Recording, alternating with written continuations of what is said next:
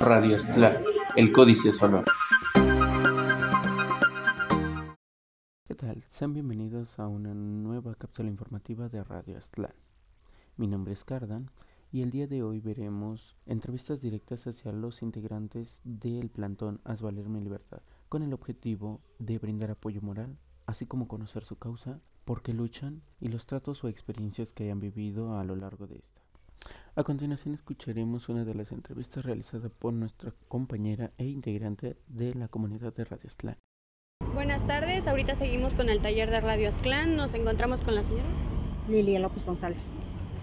Buenas tardes. Este, mm, usted nos comentaba que usted se encuentra aquí desde el día 1 hasta ahorita. ¿Nos podría platicar cómo han sido sus días desde ese día hasta actualmente? ¿Qué, ¿Cómo han cambiado? ¿Qué, han hecho? Pues los días que estuvimos, desde que se puso el plantón, pues hemos venido a luchar, a cerrar, este, cuando se puso el plantón empezamos a cerrar las calles, a pedir justicias, aquí nos encadenamos, nos pusimos cadenas y nos pusimos aquí por si nos querían quitar los, los, policías, nos pusimos este, ahora sí cadenas con candados y nos, nos, pusimos y este y ya cuando pues sí lo salíamos a las calles a a, este, a pedir justicia por los injustamente presos, porque pues son inocentes y por eso andamos pidiendo ahora sí libertad por ellos.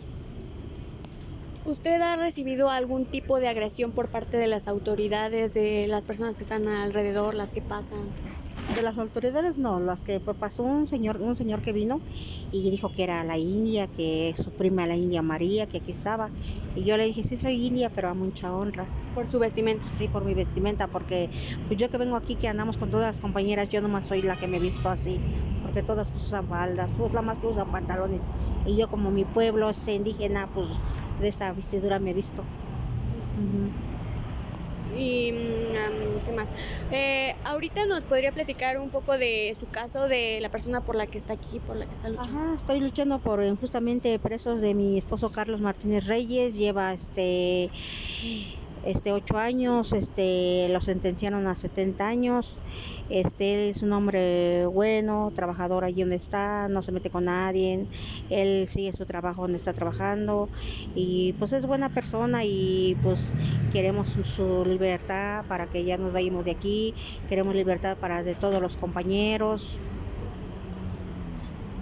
¿Algún consejo que quiera darle a las personas, a las que pasan alrededor, a las miradas malas que ha tenido, las, o, el, mismo apoyo de la misma gente que ha pasado alrededor? ¿Qué, ¿Qué les gustaría decirles de? Pues yo les diría a las personas que pasan alrededor que pues que pues que a veces pasan ellos y no saben lo que estamos pasando nosotros. Hay gente que si te dice, échale ganas, este, échenle para adelante. Y hay otras que dicen, ya váyanse de aquí, esto no les va a solucionar, no les van a dar soluciones.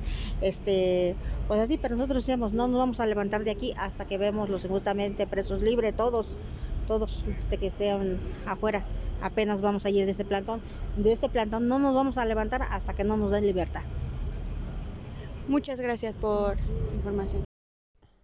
Como acabamos de oír en la entrevista, estas personas no se detendrán hasta no obtener la libertad de sus familiares que fueran injustamente presos o que fueron víctimas de delitos hechos por parte de las autoridades.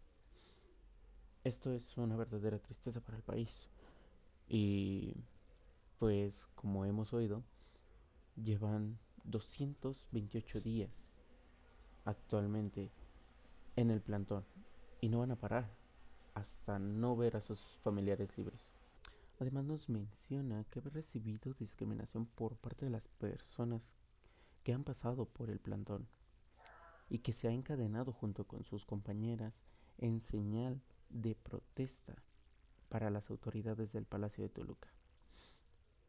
Es una verdadera tristeza y de todo corazón, por parte del equipo de Radio Slan, les mandamos nuestros más sinceros pésames y nuestra ayuda moral. Y que sigan con la lucha. Y a través de este medio apoyamos su movimiento.